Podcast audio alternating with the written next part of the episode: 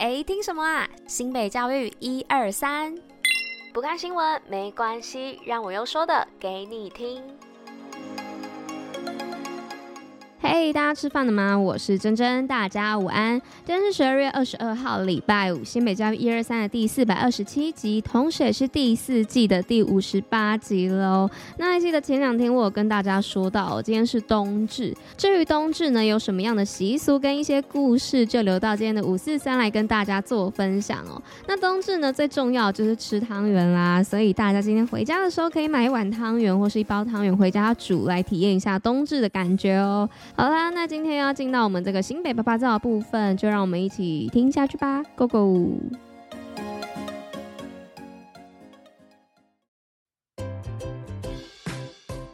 新北趴趴照。好的，那今天爬爬就要来跟大家分享什么样的内容呢？要来说到的就是二零二三新北耶诞平安夜一起报佳音。那下周一呢，就是圣诞节啦，在圣诞节之前呢，先度过温暖的平安夜哦。那新北耶诞平安夜晚会呢，将带给大家不一样的体验哦。那从拥有各式各样特色的市集摊位到众星云集的平安夜晚会，让大家呢能够感受到圣诞的氛围，度过温暖的冬天。当天呢，现场也会有福音解签，让你从早待到晚。活动不间断，那活动时间呢，就在平安夜当日，十二月二十四号礼拜天。那地点呢是在市民广场，那欢迎大家和家人朋友一起到现场体验不一样的平安夜吧。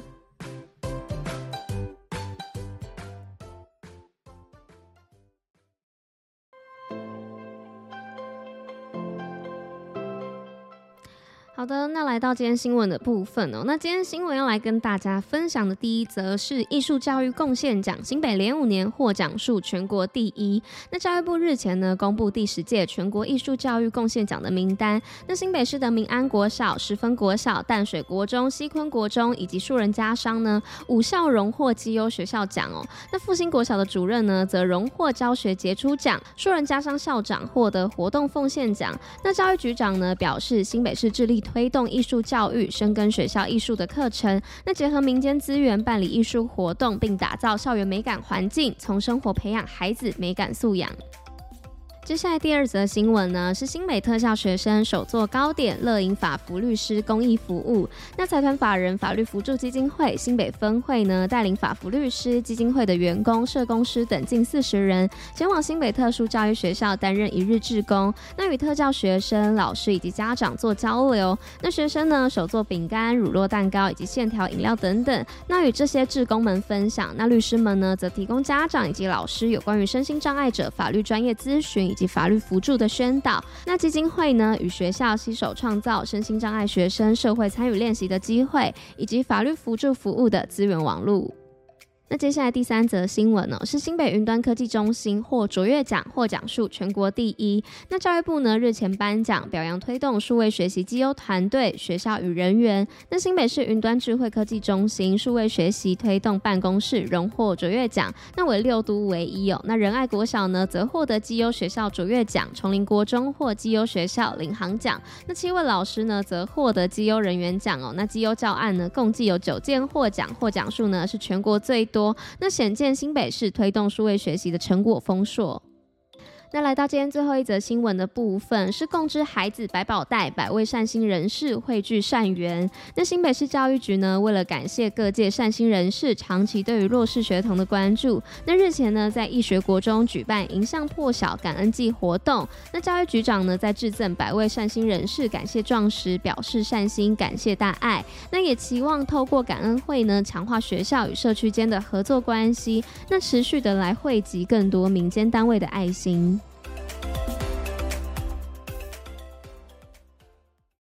今天五四三什么？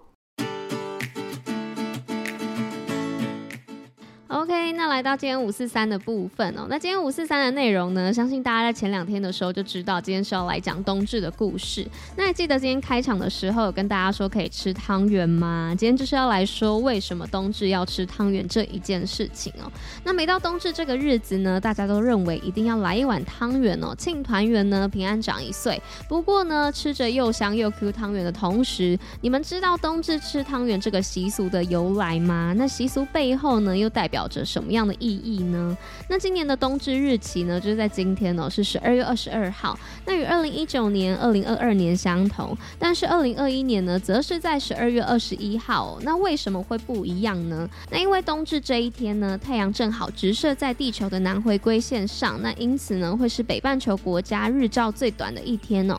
因此呢，每年几乎都落在国历的十二月二十一号、二十二号或是二十三号。那农历日期呢，则跟清明节一样哦，没有固定，因此呢，又被称为是活节。那因为白天最短，夜晚最长，所以古人呢，就将这个迎吉之日呢，视为迎接阳气的日子。那重要性呢，相较于其他节气就高上一些哦。那甚至好比过年，古代人常说冬至大如年，那它也有着雅岁的别称哦。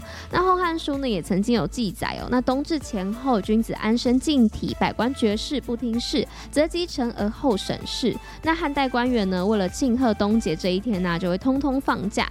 那明朝呢，则有着家家捣米做汤圆，知是明朝冬至天的俗谚。那据闻呢，唐宋时代帝王啊，也会在这一天举行盛大的祭天祭祖的仪式。那至于冬至为什么要吃汤圆呢？其实由来也是众说纷纭啦。那其中一个通俗的传闻呢，是闽南地区曾经有一对贫穷的夫妻带着小女儿，那妻子死后呢，丈夫为了筹安葬费而决定卖掉女儿哦。那女儿一听到之后就难过的昏了过去。那她的爸爸呢，就紧张的要了一碗米汤和几个糯米圆来唤醒他哦。那他们互相推让，那谁也不忍心把糯米圆吃完，生怕一吃呢就是永远的分离了。那多年后呢，卖给有钱人家做丫头的女儿就突发奇想，那在门口的门环上呢挂上两个又大又圆的糯米圆哦，那只盼爸爸能来跟她相认。那一年又一年，虽然不知道她有没有找到爸爸，但是呢，吃糯米圆的习俗呢却在闽南地区越来越兴盛哦。那后来呢，吃汤圆就成了民间广泛流传的习俗哦。那穷人吃纯糯米做的小汤圆，那有钱人呢则可以吃包进糖和花生粉的汤圆。那也由于冬至阴阳交替哦，那许多人深信吃了之后就会快快长大，那吃了呢就会多一岁的说法也是这样来的。那南宋文人陆游作品当中也曾经有提到，那吃尽冬至饭变天一岁。那传统延续久了，那又红又白的圆圆外观呢，也被解释为团圆圆满。那也正好迎合了我们热爱好兆头的心意。那至今呢，在中华文化当中，已经是不可动摇的老习俗。那不晓得大家喜欢吃哪一种汤圆呢？我自己是比较喜欢吃红白小汤圆。那最近网络上有疯传一个吃法，叫做煎汤圆，就是把有馅料的那个汤圆拿去煎哦，然后拿来吃。听说这样子比做甜汤还有咸汤还要好吃诶。那我想说，我这一次也想要挑战看看。那也邀请大家一起来试试看哦。那有吃煎汤圆的朋友，也欢迎跟我留言做分享。好啦，那以上呢就是我们今天五四三的内容，关于冬至的习俗故事哦。那以上呢就是今天新北教育一二三的第四百二十七集就到这边啦，那我们就下周见喽，大家拜拜。